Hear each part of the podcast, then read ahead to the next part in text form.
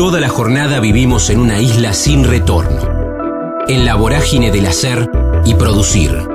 En el kilómetro cero del día tenemos más ganas de escuchar que de hablar. Ya fuimos patrios oyendo el himno. Ahora, animate a cruzar la frontera. Fernando Cavarossi, Chacobachi, payaso de calle, banda clericó, relaciones humanas, malabarista, compañero de Maru y padre de Ringo y Lola, juglar, música, solo para payasos, cursos por streaming, libros. Estamos en la frontera, aquí en el aire de Radio Universidad, en AM 1390, hacia buena parte de la provincia de Buenos Aires, y también estamos hacia todo el mundo a través de la web, en el www.radiouniversidad.unlp.edu.ar, porque sentimos la radio, ya en la radio hemos hablado algunas veces con él, y el año pasado estuvo eh, en nuestro programa de tele, en Jaque y Mate, una muy linda charla con eh, Fer, con Fernando Cavarossi, o más conocido para todos ustedes como el gran Chacobachi, para ver cómo ha sido el 2020, cómo viene el 2021, cómo viene el laburo, pero principalmente su vida. Fer, Chaco, querido, ¿cómo andamos? Bien, Damián, muy bien acá. Como te decía recién, cocinando, terminando de cocinar, como hacía mi abuelita, cocino tempranito y después me olvido. Está bien, pero ¿y qué haces después? ¿Qué, qué, cocinaste hoy? Ahora estoy haciendo, preparando para hacer unas hamburguesas vegetarianas. Estoy haciendo, hice un arrocito, una, este, unas lentejas y frí, sofrí una, una cebollita y después lo meto todo, todo en el, la procesadora, le pongo un poco de zanahoria y, y todo lo que sobró de las ensaladas de ayer y hago ahí una pasta y hago una burguesita y la pongo al horno. Bien. Así tal cual. Porque, no, pero, pero además porque tenés, tenés una, tenés una huerta, sí. Sí, tengo una huertita, pero lo que tengo es una familia que disfruta de la comida que hago. Cocino siempre yo, me gusta. ¿Y esto esto fue desde siempre, Chaco, que nombrabas a tu abuela o, te empezó a gustar cocinar? No, desde que tengo familia y todo desde que tengo familia. Todo cambió así, absolutamente. Antes iba a comer, pedía comida por teléfono, vivía en Capital. Claro, claro. Y, vivía solo. Era otro mundo, ¿viste? Todo sí, pero, pero, pero, los amores y todo cambia. Sí, pero además de de la familia, ¿encontraste ahí como un disfrute en la cocina o lo haces por justamente? no, un disfrute bárbaro, no, no, no es un, descuelgue absoluto, o sea, es, como otra cosa, otra cosa distinta a cualquier otra cosa que haga en la vida, porque es como crear, ¿viste? Estás creando. Y también tiene que ver con la practicidad de hacerlo rápido y no quedarte colgado y después con la practicidad de cuando llega el momento de comer la comida ya está hecha y, y también la salud y yo qué sé, y un montón de cosas que son berretines de viejo. No, está muy bien, está muy bien. Chaco, lo, lo, charlábamos un poco el año pasado cuando estuviste en, nuestro programa de tele y, te consultaba por, por el 2020. ahora ya pasó, ya quedó en nuestra espalda. ¿Cómo, ¿Cómo lo viviste? ¿Lo viviste, digo, en función de, vos decías, fue un, fue un gran año porque te sirvió para, para conectar con otras cosas, pero desde lo profesional, ¿cómo, cómo fue por, por no laburar? ¿Encontraste ahí algunas cosas para hacer vía streaming, algunas clases, pero cómo fue en general? Fue raro, fue raro como para todo el mundo que fue raro, ¿viste? Pero en, en el caso mío fue genial, porque apareció esto de la escuela online y la comunicación con gente que le interesa lo que yo hago en todo el mundo y y me dio de vivir en todos los sentidos, no solo económicamente, sino que me entretuvo, me mantuvo la cabeza despierta, me hizo pensar un montón de cosas más, me arrancó a un segundo libro, de este que viste que yo escribí el manual del payaso callejero, que es ese librito que la verdad que está funcionando fantástico, no para mí, sino para todo el mundo que lo lee y que, quiere ser payaso. Y, y, bueno, y esto me despertó, me hizo estar muy cerca de Maru, porque compartimos con Maru, que es mi mujer, Macu, este, la escuela también y entonces este como fue una combinación perfecta. Yo la verdad que no me puedo quejar. Tampoco yo soy mucho de salir y mucho de muy social. Vivo en el campo y cuando salgo salgo derechito a Guadalajara o a la ciudad donde voy a hacer la función o al teatro de la función. Es otro momento de mi vida y la verdad que lo, lo disfruté un montón eh, lamentando todas las situaciones eh, de alrededor, pero bueno, también eh, estando así pude ayudar mucho y, y acompañar y ayudar económicamente también, así que la verdad que no me puedo, yo particularmente no me puedo quejar de nada, todo es por comparación también. uno no sabe si está bien o está mal si no se compara con otras cosas. Mm. Y la verdad que yo por comparación y con lo que el mundo está, es fantástico. No tengo nada para quejarme, todo al revés. O sea, agradecido.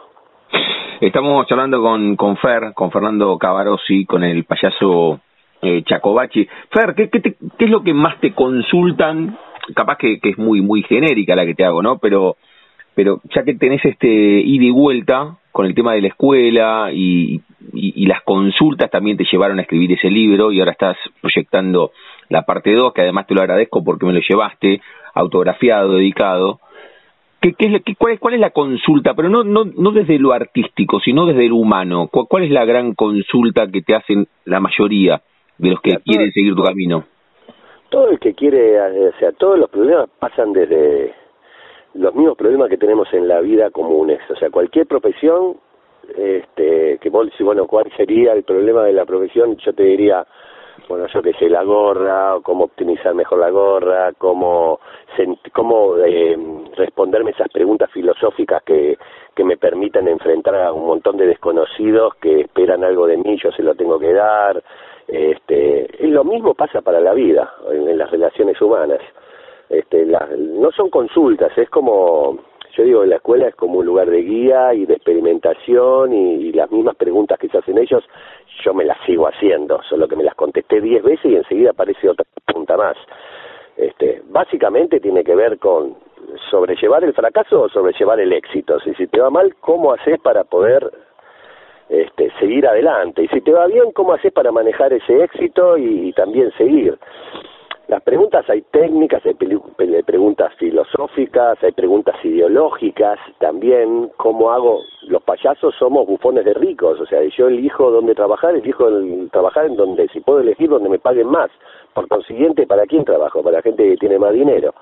Por consiguiente, la respuesta es, ok, equilibra entonces, porque para poder aprender esta profesión tenés que pasar por todos los lugares, equilibra y hacer funciones en lugares donde y, este, donde no te paguen en lugares este, este, más sociales este yo he hecho mucho trabajo en villas en favelas en manicomios en cárceles este hay que como que equilibrar. Y bueno en la vida es lo mismo no o sea todo el tiempo estamos como equilibrando entre lo que nos sale y lo que no nos sale este eh, en lo que entre lo que queremos y lo que no queremos no hay mucha, hay, hay un, un, seguimiento muy de la vida de cada uno de esta gente, más de, estos alumnos que terminan siendo amigos, porque también me pasa esto, Damián, que cuando yo daba talleres, viajo a un festival, entonces el festival me propone dar un taller, aparte de las funciones que voy a dar en el festival. Entonces, bueno, perfecto. ¿Quiénes van al taller? Y la gente de esa ciudad, no va gente de otra. ¿Y de qué, y qué gente de la ciudad? Y los que viven cerca, si vivís más de una hora,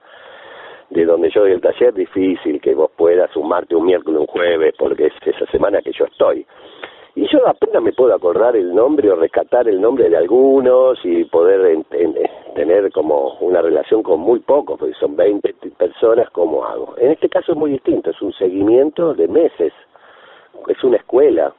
Entonces yo termino siendo amigo de, esta, de, de, mis alumnos, me, me aprendo de ellos, me interesa este como cada uno vive en una ciudad y en un país distinto, cada forma cada de, de, trabajo callejero en cada ciudad también me alimenta, me llena de, este, de información, así que es este, riquísimo todo esto. Imagínate hablar, de, aparte son todo uno más loco que otro, hay gente pero de todo tipo de profesiones, hay profesionales, es no gradual, hay profesionales este, de, que ya son artistas callejeros y lo que quieren es optimizar, este, optimizar o crear más números, optimizar su convocatoria, que son cosas técnicas importantes en un artista de calle, en un payaso callejero, y hay otros que no, que quieren conocer este mundo, que vienen de otro lado y, y y es raro, ¿viste? Porque un tipo de Honduras, que es analista de sistema, que yo mm. y se mete dentro de este mundo y, y generalmente son los que más aprovechan, ¿viste? Porque vienen vacíos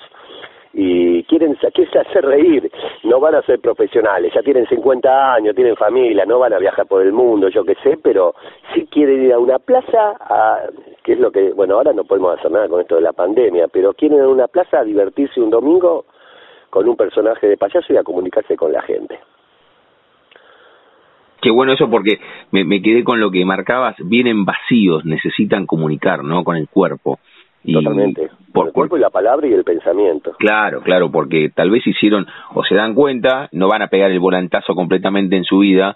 Ponías, ponías este ejemplo de, de, ¿no? Alguien que se dedica a las computadoras o un ingeniero agrónomo, pero que necesita una vía de escape, porque si no quedó, quedó preso adentro del mismo.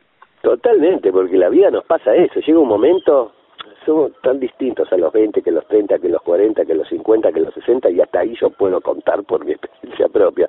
Y tantas necesidades distintas tenemos. hay un momento donde decís, bueno, yo ya todo esto lo hice, ya tengo una familia, una casa, este, tengo una profesión, un, un, un nombre en mi profesión o en mi empresa, qué sé, pero yo necesito otra cosa, nos vamos a ir. En poco tiempo nos vamos a ir todos, necesito comunicarme de otro lado con gente que no conozco, con el ser humano. Y el payaso en la calle hace eso, o sea, un, tipo, una chica que va a una plaza a hacer una función callejera, lo que hace es enfrentarse a un montón de desconocidos y comunicarse y mezclar sentimientos y cosas, y eso no, no, no se paga con nada. Y, y te sentís seguro también porque estás desde un lugar sos payaso, vas a hacer reír, sos payasa, vas a hacer reír, o sea, la comunicación es el mayor privilegio que tenemos los artistas, decía San Superizo, este, las relaciones humanas. Entonces, este, es eso al final lo que venimos a buscar, ¿no? Es lo que nos define, las relaciones humanas, quién es el otro para saber quién soy yo. había una, un póster en la época del hipismo, en los años 70 en Estados Unidos había un póster que apareció en la calle, que por todos lados, que era un póster de una canasta llena de naranjas, con una banana en el medio de las mm. naranjas y la banana y la naranja decía qué suerte que vino la banana cuando llegó la banana más reducido no mm. este decía ahora que llegó apareció la banana sabemos que somos naranjas porque antes éramos solamente naranjas y no había cómo comparar con otro bueno en la calle es lo mismo cuando vos te relacionás vas a hacer una función de payaso y aparecen 200 personas cada uno con su mundo individual personal y se comunican con vos a partir de que le generas risas y ellos te la devuelven con aplausos y vos entonces le tirás pensamientos y ellos le gustan o no los gustan pero los procesan. Esa relación humana este, a partir del humor y, libre en la calle no porque no es un teatro un teatro es un colador o sea el teatro quién va al teatro y son toda gente muy parecida a la que va a ver una función. ¿por qué? porque si la función es para chicos es para grandes eso es una función este rara o eso dice hay un tipo de personas que tiene que tener dinero tiene que enterarse tiene que tener cultura sea costumbre tiene que llegar hasta el lugar. Hay una cierto target de edad target de, de cultura. En cambio en la calle están todos los chicos los grandes los, los ricos los pobres los intelectuales los que no este y eso bueno genera algo muy muy especial y eso te lo da el payaso callejero, el arte callejero, que lo puedes hacer profesional o lo puedes hacer como mucha gente que toma el taller, eh, quizás el 20%, el 80 tiene la son profesionales o sueñan con ser profesionales, o sea, vivir de la profesión, ¿no? Este, pero ese 20% explota, lo hace porque lo quiere hacer, o sea, que es un gusto que se da y, y después me terminan diciendo que les sirve para sus relaciones o sea, sus relaciones con la familia, con el trabajo, con sus amigos o en la misma calle, ¿no? O sea, en el mismo... Yo le hago hacer ejercicios raros, ¿viste? Ejercicios que son solo para ellos, este, de exponerse sin, sin mostrarse como payasos. Ahora estamos armando unas cámaras sorpresa, unas cámaras eh, dentro de un... Este, escondidas, para ir a comprar cosas, animarse a ir a comprar cosas con el fin de hacer reír al tipo sin que el, o la chica que te atienda sin que el, el tipo la chica que te atienda se entere que vos sos payaso o es un ejercicio de payasos. Claro, Como, Por ejemplo, hay una mujer muy muy formal que ahora está está decidiendo, pero lo que pasa es que lo tiene que grabar para que le quede, ir a comprar un consolador. señora mayor, todo, la convencí, todo ella lo va, yo sé que le va a cambiar la vida y tiene que tener cuatro o cinco cosas graciosas que hagan reír al tipo y ella no tiene que reírse nunca, porque los payasos no nos tenemos que reír, cuando nos reímos descomprimimos, de otros serios, como que la vida nos ataca o la vida nos... Son todas formas de... y termina funcionando muy bien. Yo, yo digo, es como muchos años, de, es como que te ahorras muchos años de análisis. Pasa cuando un tipo, bueno, vos me has visto en las funciones que yo hago números participativos, que ahora fui a laburar el otro día al Conti el sábado y, el protocolo es no puedes tocar a nadie, estar a dos metros. Esto es el nuevo protocolo que viene. Y bueno, yo lo estoy armando, pero hasta ese momento era todo muy participativo. Este, y una persona que pasa en un lugar público, que ese día ni, ni pensaba ir a ver a un payaso o una payasa, que de repente se encuentra viendo una función y riendo con un montón de gente desconocida, o sea que estando todos de alguna manera este, unidos por esa risa. Y de repente el payaso o la payasa lo convoca y esa persona pasa al centro y se siente bien y siente que esa exposición juega a su favor y la gente ríe y le agradece porque esa persona se transforma en todo lo que están mirando. Esa persona se ahorra años de análisis. O sea, esa persona supera en ese momento este, algo que todos venimos que que viene con nosotros que es la exposición, este, la vergüenza y ese tipo de cosas que bueno no, no juegan a favor. Estamos disfrutando la charla con Fernando Cavarossi, con el gran Chacobachi. Eh, me, me, quedaba con esto que contabas, Chaco, recién, que, que volviste a estar eh, frente al público, pero con un, protocolo. después de un año, Después, de un año. Sí, primero, ¿qué pasó internamente con vos? Porque es la primera vez que estuviste tanto tiempo sin, sin actuar. Vida, estuve una semana sin hacer claro. o dos, ponele, estuve enfermo un fin. ¿cómo, cómo, ¿Cómo lo sentiste? Primero la alegría de volver a actuar, pero después con tantos cambios, esto de los protocolos, no poder tocar a nadie, ¿cómo lo viviste? Fue muy, fue muy especial porque como nos como era un gran desafío era volver de nuevo un gran desafío porque tener que armar algo lo hice con Macu, con mi mujer, entonces ella este, tiene mucho material de ese tipo.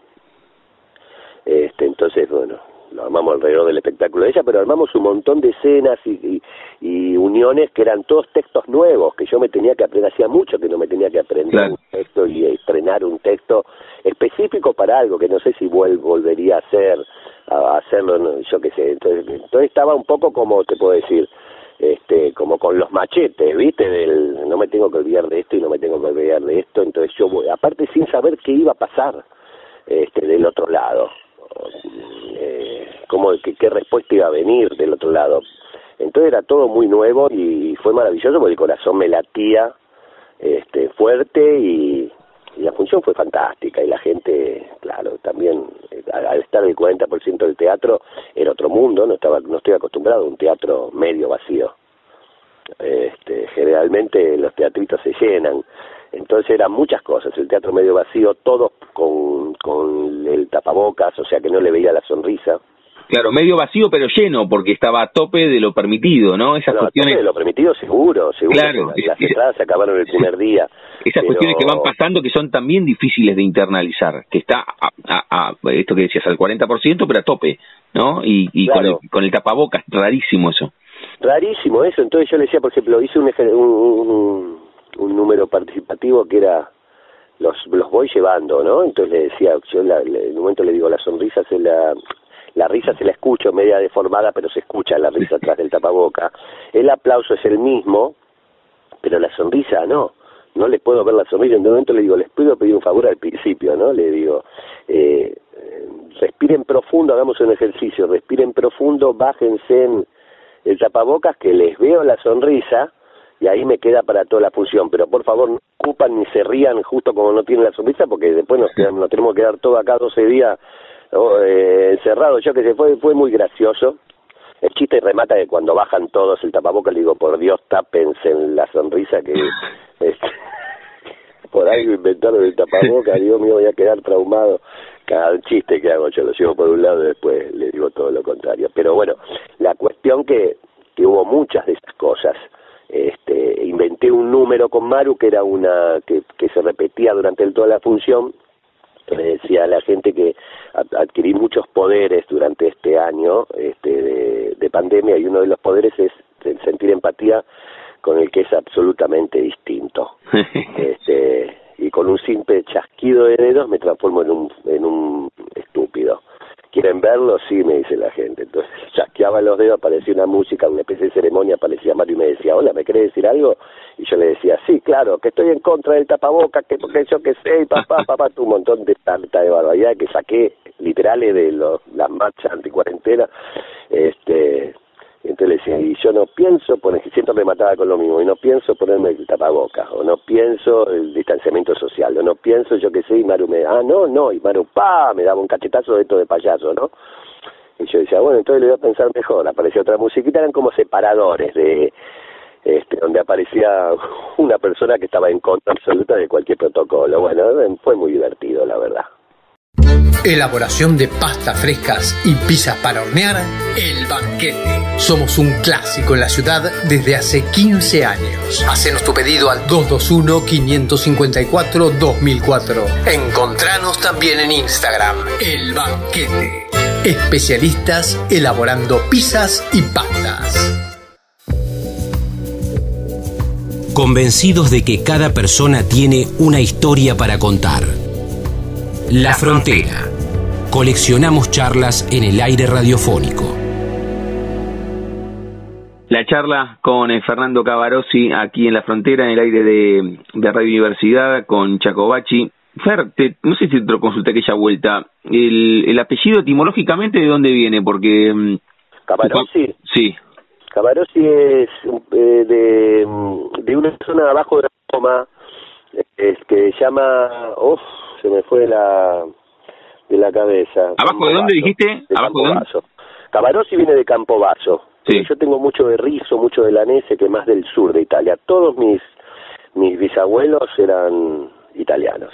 Bien, ¿y, y el, el, recorrido artístico te llevó para esos lugares y te, te, dio la chance de conocer o nunca le diste demasiada pelota? ¿Sabes que yo fui mucho a, fui a Italia, pero fui por contratos o fui a convenciones, pero no trabajé mucho en Italia porque no no hablo italiano bien, bien, bien. Claro y, y también porque se me dio en otros lados, entonces no tuve la necesidad y yo qué sé, pero las veces que he ido a Italia, que fueron unas cuantas, este, ahí me di cuenta todo lo que amaba y odiaba de mi familia. Claro, pero y, y, no y no fuiste por contrato, así que no tuviste esa licencia de tomarte un tiempo para irte a, esos a esas zonas no, donde no no no. no, no, no hice funciones callejeras, fui a un festivales donde me han invitado, a convenciones, estando en España este, fui, hice ese trabajo y volví. Este, trabajo mucho en España, estando en Europa, la verdad que laburo más en España que en otro lado, pero me da muchas ganas de, es como una cuenta pendiente, estoy atrás del pasaporte y todo ese tipo de cosas que me lo harían más fácil. Sí, claro, claro, porque la otra vuelta, eh, en el off de la charla, justamente hablábamos de eso, ¿no? De, de lo mucho, bueno, lo contabas recién vos con la escuela eh, online, vía streaming, todo lo que te nutre encontrarte con otras personas, con otras miradas, con otras sonrisas, con otras culturas, eso sí, imagino que lo extrañas, porque vos estabas con, con, el, con el bolso armado todo el tiempo. Sí, eso lo extrañamos un montón. Yo y toda la, mi familia también de viajar. De hecho, nuestro pensamiento feliz con los chicos es, ¿cuándo vamos a volver a subir un avión? Pues tenemos esa suerte, ¿no?, del viaje. Pero bueno, esto del streaming me permite estar en contacto de alguna manera con todo eso y seguir manteniéndolo. Sé que el día que esto termine volveremos de nuevo. Pero bueno, yo tenía mucha, la verdad que hacía unos 10, 15 viajes por año y eso a mí me es maravilloso. Es maravilloso también porque te saca, es como que estás, este, sos un pasajero en tránsito todo el tiempo. Yo nunca me voy más de una semana lo máximo que me dio, y porque era Europa, 12 días solo, ¿no? Después con la familia, todos, y nos vamos dos meses, tres meses a trabajar y yo qué sé. Este, pero esos 12 días son como que vivís, vivo dentro de una locura, porque estar yo, yo vivo muy fuerte con mi familia. O sea, la verdad estamos muy juntos y nos encanta. Ringo tiene 16, Lola 10, o sea que hace mucho que estamos todos muy, vivimos como de campo. Entonces, el hecho de, de salir a hacer eh, a viajar y a hacer unas funciones en otro país y en otro lado, es tan distinto a este mundo que, eh, que es como que estás muy vivo, muy despierto, muy... La verdad que a mí me encanta. Me encanta tomarme aviones, me encanta conocer gente de otros lugares, otras culturas, este, flasheo con todo eso. ¿Te acordás, eh, Fer, el primero de todos? El primero de todos. Vos, vos actuabas acá, eh, el recorrido, la música, la, la plaza cuando estaba... te voy a contar algo que te va a hacer reír. A ver. Te va a hacer reír mucho. El primero de todo, mi primer viaje de todo, sí. es casi ridículo y muy de payaso. Yo nunca había salido de Argentina.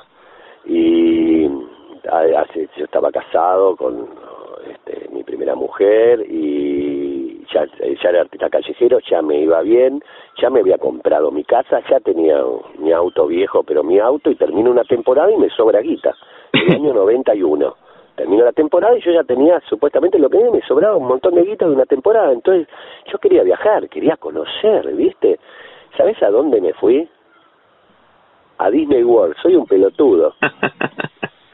Me fui a Disney World porque se ve que de chiquito me quedé eso. Yo el día que tenga plata me voy a ir a Disney World. Y me fui a Disney World, no me fui ni a Londres, ni a Nueva York, ni a París, ni a Edimburgo, con lugares que ya después cuando pude decidir conocerlo hice porque me parecía que cool. Pero no, no, en mi cabeza era este y me fui a, Disney World. Bueno, la, la, debes, la haber pasado bien igual. Sí, la pasé bien igual, pero después digo, qué pelotudo, me gasté un montón de guita para ir al Pato Donald, este podría haber conocido, bueno, después me di el gusto, ¿no? Pero Disney World al lado de Londres, viste, no, no se compara, es otro, es otro mundo, otra cosa, es como que en Disney World te venden el... Está todo, es una... Sí, performateado, absolutamente... Claro, es la industria, es la industria absolutamente. Claro, eso mismo.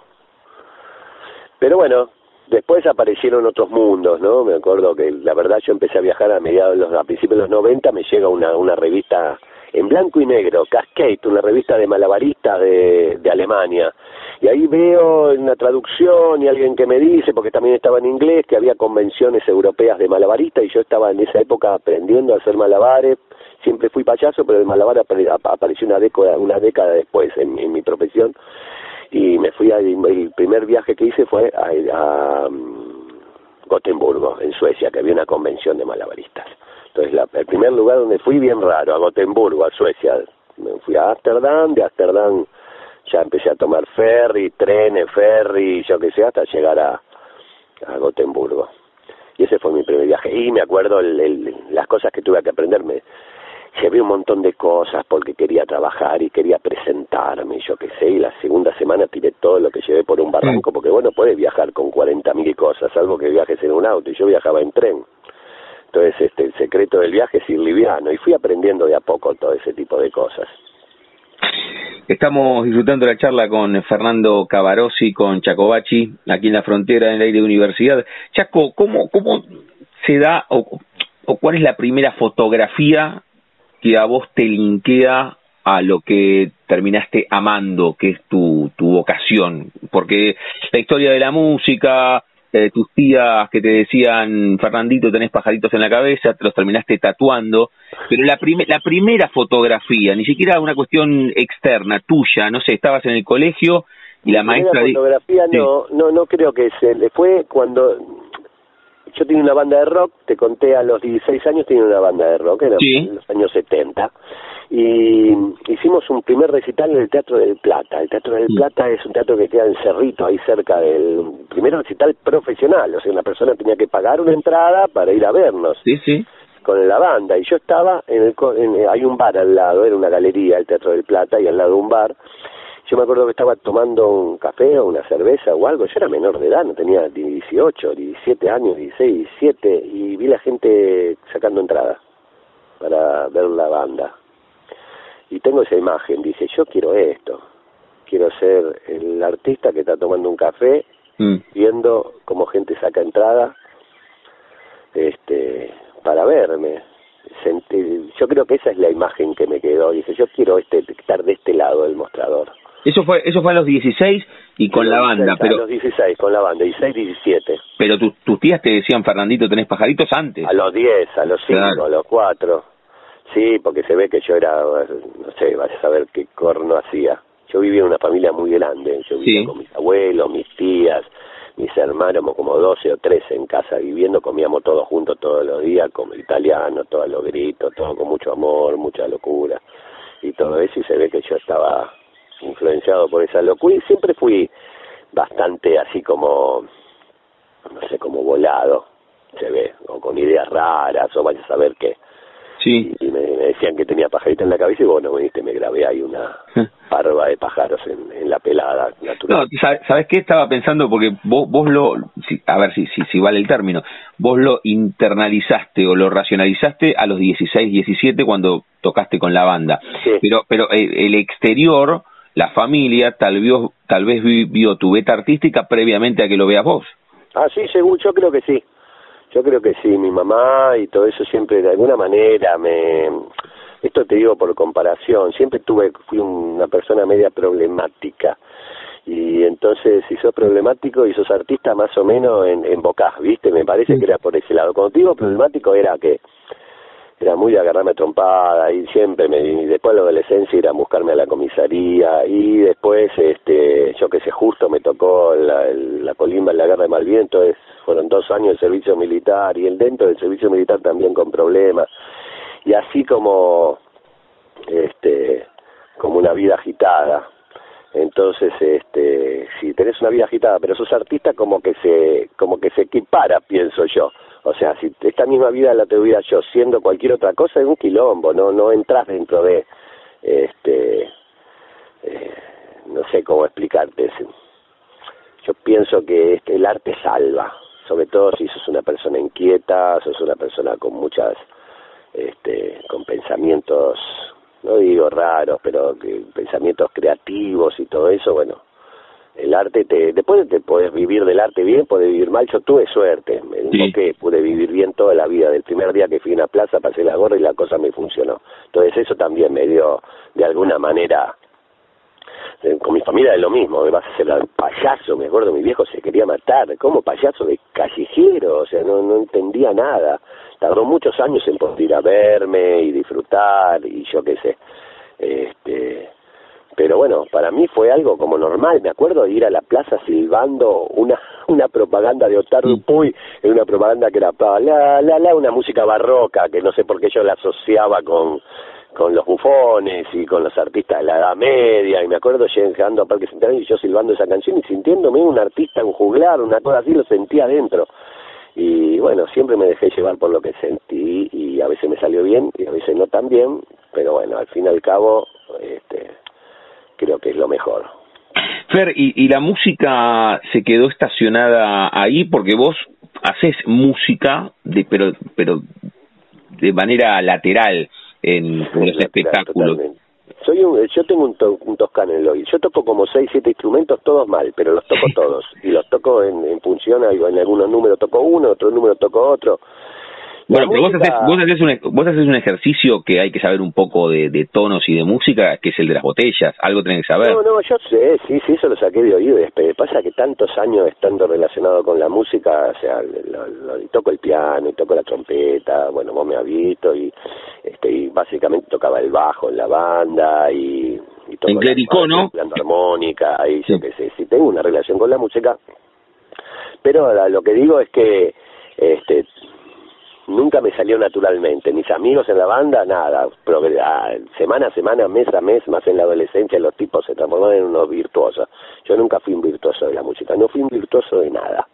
Este, y, no, me, no me jode para nada, porque eso también me permite aprender un montón de cosas sin buscar el virtuosismo que, que bueno, ya qué sé. Por eso decía, la, la, la, música eh, que quedó estacionada ahí, o sea, nunca nunca pensaste, o sea, quedó, la banda era clérico. Clérico, sí. Clérico. Pero yo me di unos gustos musicales eh, importantes, he cantado eh, he cantado en otras bandas que me han invitado a cantar ciertos temas, eh, me doy todos los gustos porque como me pasaba en la banda, todos tocaban escondido atrás de los bafles y a mí en la, época de los milicos, 78, 79, 80, este, y, y yo hacía chistes. Mm. presentaba la banda, sentía esa, esa, ese poder de la comunicación y siempre me salió natural. Entonces, bueno, lo que no venía por el lado de, de la técnica musical, siempre compuse, eso tiene que ver con la creación, muchos temas eran compuestos, de hecho toda la música de los Circo Bachi las componía yo con mi director musical, entonces yo iba y le cantaba las melodías y él las, las pasaba a papel o las pasaba y después la tocaba en el piano. Y se le decía, mira, y así, y ahí podemos, pues yo conozco y entiendo un poco de melodía, de armonía, de ritmo y bueno, por de tantos años de estar este, eh, conectado con, con esta profesión también que es el arte, que es la música, ¿no? Sí, claro, claro, claro. Ahora, pero pero de esa, de, esa música, de tus comienzos, clericó o, o de de maquetar y proyectar toda la música de, de los Circo Bachi. Nunca, nunca decidí, nunca lo pensaste o, che, me gustaría otra vez música, ni siquiera digo con una banda, hacer algo, eh, cantar o, o, siempre vinculado a lo que haces ahora. ¿O lo pensaste? No, la verdad que no me, que todo lo que yo ahora hago ahora va hacia el al humor, al payaso y a esto que, que ya está definido en mí o sea, yo me puedo dar el gusto como payaso de hacer música, de, de, manejar poesía, de otro tipo de artes no específicas, este, con el payaso, pero que sí que tienen que ver. Está bueno eso. me ¿eh? doy el gusto absolutamente de todo, es más, se lo recomiendo a todo el mundo. Lo que no hago es mucho pintar. Me gustaría también darme esos gustos, pero desde otro lado, no buscando un resultado, como sí lo hago con el, con el payaso, que es lo que me da vivir y que tan claro que busco también un resultado. Pero me doy el gusto de andar por todos lados artísticamente y eso me, como que me descomprime, ¿viste? Me, hace muy bien, se lo recomiendo a todo el mundo, a cualquiera, o sea, vos me decís, bueno, sos locutor, este, genial, espectacular, hacer radio, o sea, que tenés comunicación, sos un comunicador social, ahora, si te encima te das el gusto de escribir poesía para vos, de dibujar, de, de buscar una melodía en el piano y, y, y hacerla tuya, y yo qué sé, eso hace que uno se le abran un montón de puertas y esté mucho más comunicativo y mucho más creativo, ¿no? Que es la, sí, sí, cuestión. Sí, sí porque además lo, que charlábamos en el comienzo, eh, en el comienzo Fer, el, mundo tierra eh, tiende a comprimir, a cerrar a cajas cada vez más chiquitas, más compartimentado, y el arte expande. Absolutamente, absolutamente. Y un artista es todo eso, es todo eso. Eh, y cuando digo un artista, digo un artista popular, todos somos artistas. Mi abuela, yo tengo una frase que me encanta, que mi abuela era un artista, mi abuela era artista que hacía unos ravioles bárbaros. ¿Entendés? O sea, el arte viene de todo lado, de cualquier lado de crear. Yo creo que para poder ser artista hay dos condiciones. Después vos podés ser profesional, ¿no? Pero vos tenés que crear y todo tiene que ser, tenés que tener una visión personal del mundo tuya, absolutamente tuya. Esas son las dos condiciones para ser artista, tener una visión personal y crear. Después, bueno, puede ser un artista reconocido, no reconocido, dejar algo, yo que sé, o no, nada, odiado, lo que sea, pero sos artista, esa es la condición.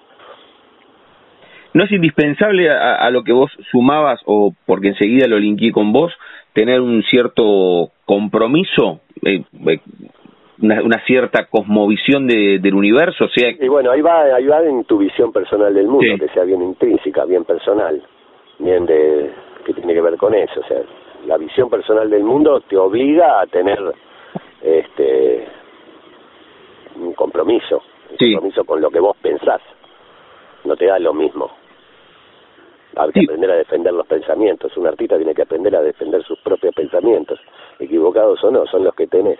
Bueno, a eso, apuntaba porque, eh, este, eh, viéndote a vos, siempre mantuviste una línea, reitero, eh, como vos marcabas también, equivocado o no, en este caso hasta una mirada ideológica coincidimos, pero, pero es indispensable tener esa línea de pensamiento y ese compromiso.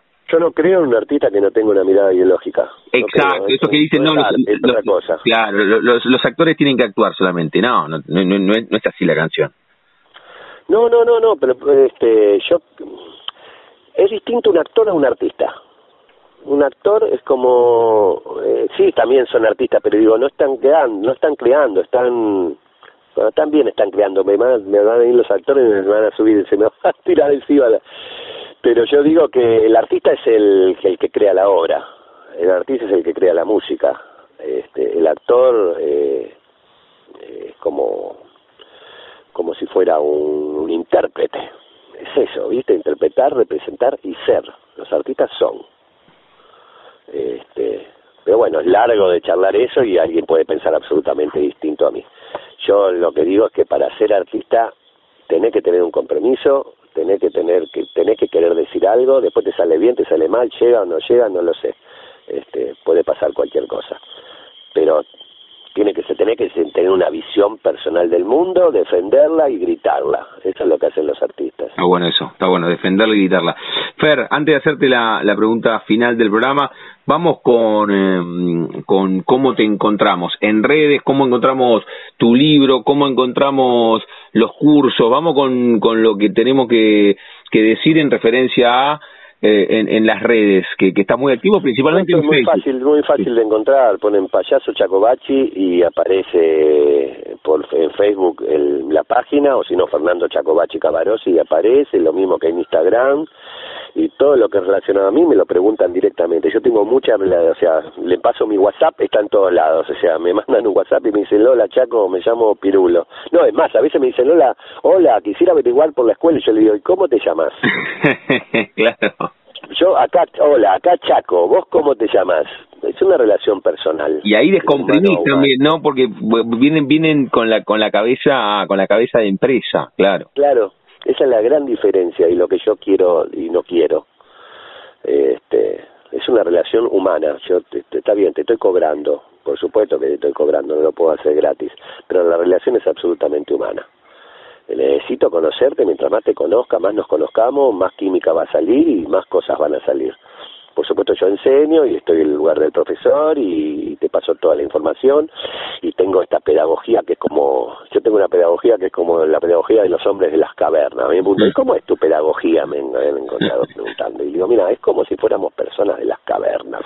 Vivimos todos adentro de las cavernas y yo viví 40 años afuera y ahora vuelvo adentro de la caverna y vos nunca saliste. Y me preguntas, ¿y cómo hago para vivir afuera? Entonces yo te digo, mira, acá conseguís esto para comer, esta, te, enseño a, fabricar tus armas para enfrentar los, problemas, te digo qué agua tomar, qué agua no tomar, te digo dónde sacar los colores, de, las, de qué planta sacar los colores para dejar tus manos pegadas en las cavernas, en las paredes de las cavernas, y para qué, y yo qué sé, para dentro de dos millones de años alguien diga acá vivió alguien, este es muy humano y muy práctico y muy pragmático la forma que yo tengo de enseñar y, de, y trato de que sea así también mi forma de vivir.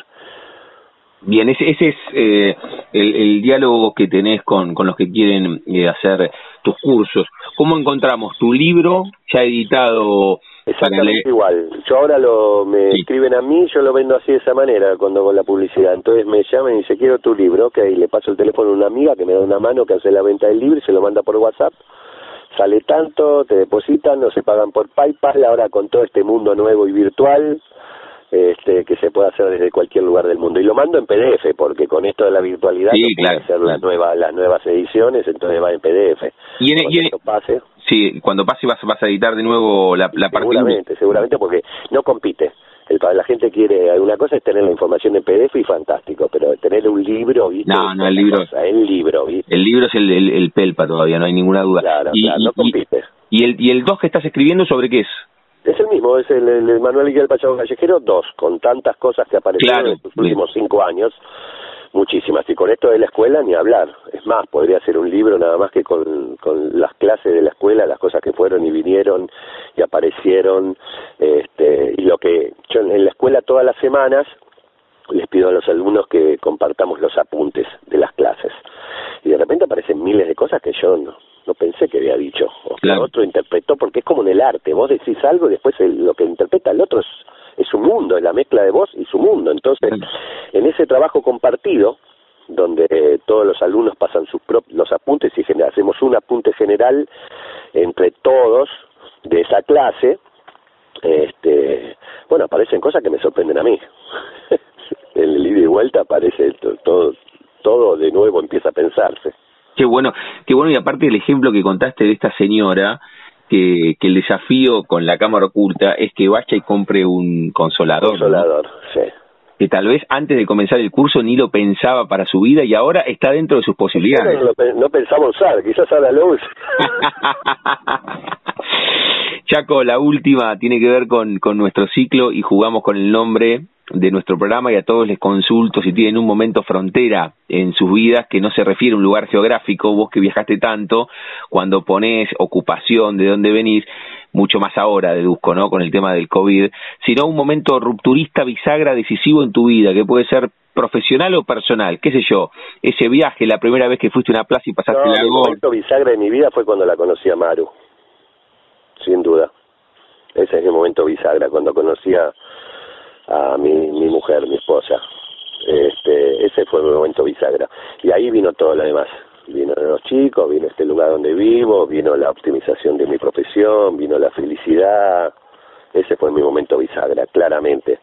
Yo estaba en Brasil, Eh, yo ya la conocía, Maru, este, porque la conocía, pero tiene 20 años menos que yo, como, como colega y yo qué sé. Y yo cumplía 40 años, estaba en Brasil dirigiendo un espectáculo y hecho pelota. Mi vieja había muerto hacía poco, yo estaba con muchos problemas de amores y Maru me mandó un mensaje, hola, feliz cumpleaños, yo le pongo, estoy acá, ¿cómo estás? Y le digo, acá estoy hecho mierda, le digo, necesito a alguien que me quiera y que me cuide, le pongo. Pero como se lo puse a ella, se lo puse claro. a algún amigo negro de dos metros, yo se lo tiré con, con una onda. Y ella, y ella me tiró una onda y dije, oh, no, yo nunca pensé que, que me iba a tirar onda, ella es un viejo, 20 años más viejo, y dice, ah, mira vos, ah, sí, hola, y yo te iba a mí, pum, volví de Brasil, me fue a buscar al aeropuerto y no nos separamos nunca más. Creo que ese fue el momento bisagra. ¿Sabes que mientras decías eso, el momento bisagra, cuando comenzó tu relación con, con Maru, hay una escena de la película de los payasos cerca del final, donde vos estás tirado en una cama fumando, te así estabas en ese momento, un poco, ¿no? Sí, Sí, sí, sí, solo para payasos, en la película solo para payasos, sí. Sí, es esa, ya se acerca, sí. Sí, podría ser esa la imagen. Y ahí cambió todo. Sí, todo. Chaco, agradecerte otra vez por por este rato, por el encuentro del año pasado y bueno, seguiremos seguiremos en contacto en contacto disfrutando de de tu arte y de, de las relaciones humanas, que de eso va. Gracias, Damián. Yo también te agradezco tu interés por mí, te agradezco cada vez que venís a verme con toda tu familia de los ojos celestes, mandarle un abrazo grande a toda tu familia y bueno, siempre es una alegría escucharte, que con esa voz que tenés, este, es un placer. Este, el, otro, el otro día encontré una foto también de hace muchos años, ahora en un rato te la voy a mandar. de, de, debe ser de Necochea, de San Bernardo. De, San Bernardo, o, no, de Plaza Francia, me parece, ¿eh? que una vez estuvimos en Plaza Francia. Bueno, querido, mandar un abrazo grande a tu familia. y bueno, nos seguimos seguimos en comunicación como siempre. Seguimos en contacto, mandarle un saludo a, a, los chicos y a Maru también. Le mando, viejo. Chau, chau. Hasta la próxima. When the saints, when the saints go marching in, go marching in. When the saints go marching in, oh, yeah. I wanna be oh, in that number. When the saints go marching in. The saints. Oh, when the saints go marching in. Go marching in. Who's going to play on the day when the saints go marching in? Well, Louis, I'll explain that now. The mostest and the greatest. From the oldest to the latest. Going to play in the band in the great grandstand when the saints go marching in. Louis, what about Brahms? He laid no bomb. And Chopin? Solid man. And Bach, that great old master. Yeah, that great old master was a gasser. Yes, but Mozart the most with all he had. With the symphonies and operas and all that jazz. Do you dig Rachmaninoff? On and off. Rimsky? Mm, of course, of course. Ravel and Gustav Mahler. Yeah, but don't forget Fat Swallow. I wouldn't do that. List that's a twist that you can't resist. Yeah, yeah, put list on that list. When the saints go Here we go, Louis. Wednesday. Oh, Wednesday. Go my in with this cat digging me. Wednesday.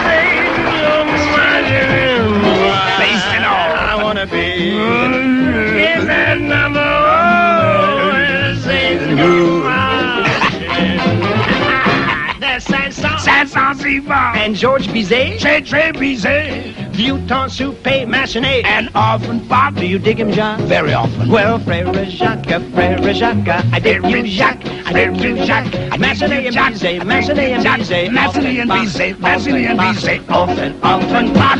How about Wagner? Devout. And Haydn? Who? Joseph Haydn. Who? Haydn. Well, let him come out. Paganini. Rossini. Toscanini. Puccini. Cacciaturian. Mm, Gesundheit. Thank you. And what's his name? Mr. Beatley's out. And you know that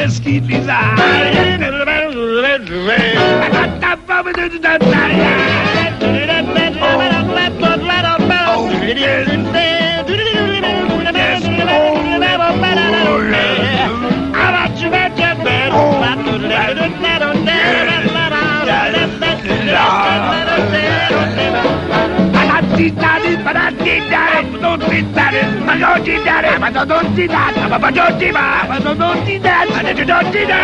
Oh, too high. Oh, too low. Oh, baby. Whoa, whoa, whoa, whoa, whoa, whoa, whoa, whoa, whoa, whoa, whoa, whoa, whoa.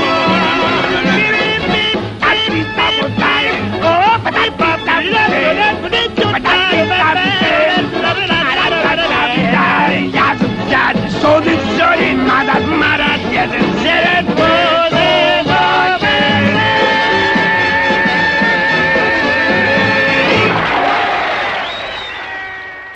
Pasaporte en mano. Noctámbulos con la radio abajo de la almohada. Equilibristas entre el ayer y la ilusión de mañana. Somos La Frontera.